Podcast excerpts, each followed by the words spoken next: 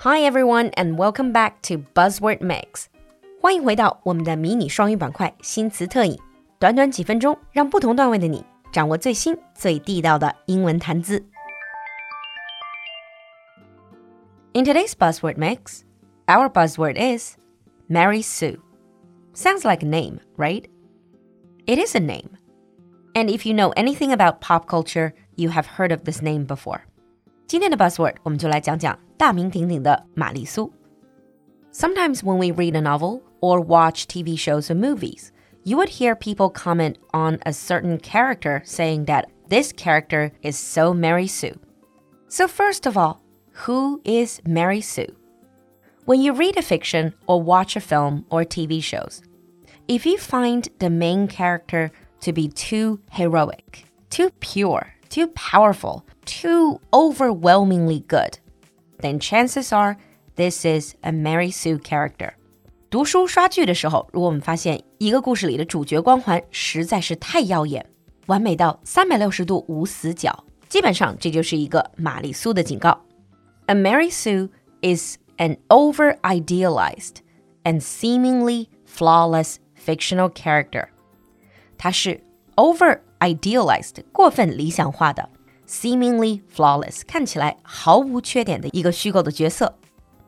Mary Sue is often recognized as either a self-insertion character for the author or a vessel for wish fulfillment. 通常的玛丽苏都是作者意淫的结果。These Mary Sue characters are often physically beautiful, exceptionally skilled, and universally admired. 玛丽苏们通常天生丽质、天赋异禀，并且受到所有人的爱戴 ，but only within the story. Readers and viewers, on the other hand, usually hate Mary Sue characters because they are bland, unrealistic, and pretty insufferable to read about or watch. 不过，对于这种完美角色，通常读者观众并不买账，会觉得玛丽苏们非常单调，而且让人难以忍受。So, who was the first Mary Sue?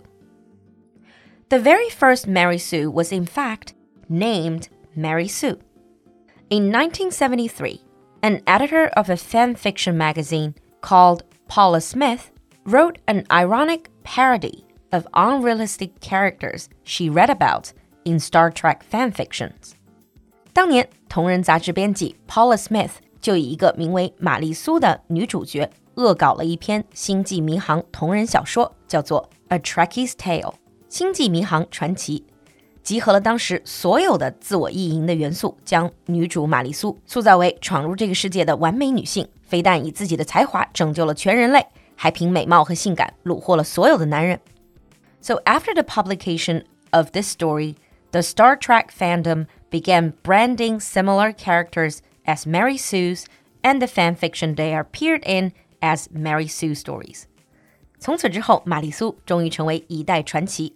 特别是这种有玛丽苏角色的同人小说 （fan fiction） 就会被叫做玛丽苏故事 （Mary Sue stories）。But when we read a book or watch TV or movies, how can we tell if you're reading about a Mary Sue? Well, here are a few clues.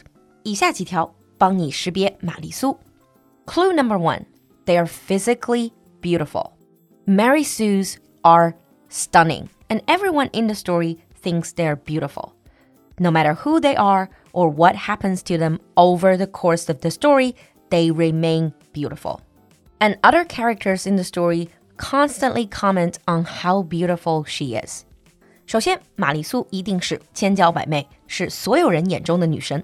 即使最开始看起来不那么待见她的人，也不由自主的会受到她的外表吸引。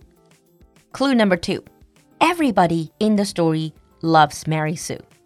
And it's not just because she is beautiful on the outside, they also love her for who she is on the inside.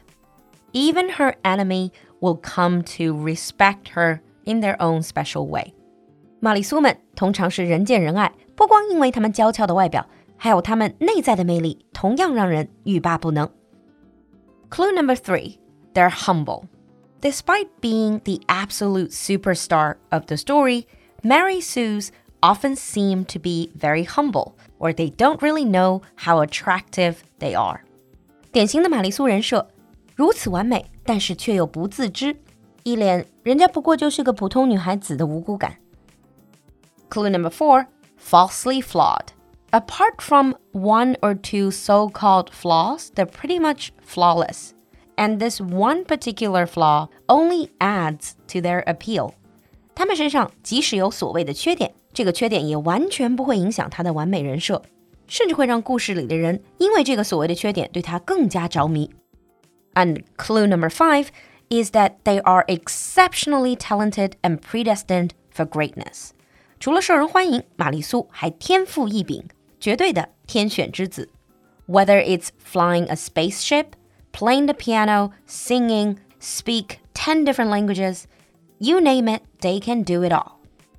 So if you see those clues, chances are you've got yourself a Mary Sue character. 最后，在这里，露露就不得不吐槽一下最近看到的《Emily in Paris》艾米丽在巴黎这部美剧。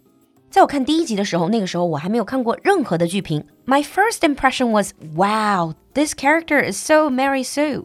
我当时的第一感觉就是主角太玛丽苏了吧。 And I was not surprised then to read so many review articles calling her the ultimate Mary Sue. But to be fair, maybe sometimes we do need to watch Mary Sue stories just to feel a little bit better and more hopeful about life. Now let's move on to sample sentences.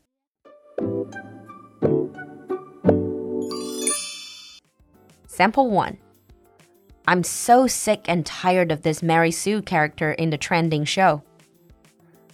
I'm so sick and tired of this Mary Sue character in a trending show. Sample 2. When the heroine is perfect in every way and loved by everyone in the story, you know that's another Mary Sue. When the heroine is perfect in every way and loved by everyone in the story, you know that's another Mary Sue. 你听懂了吗？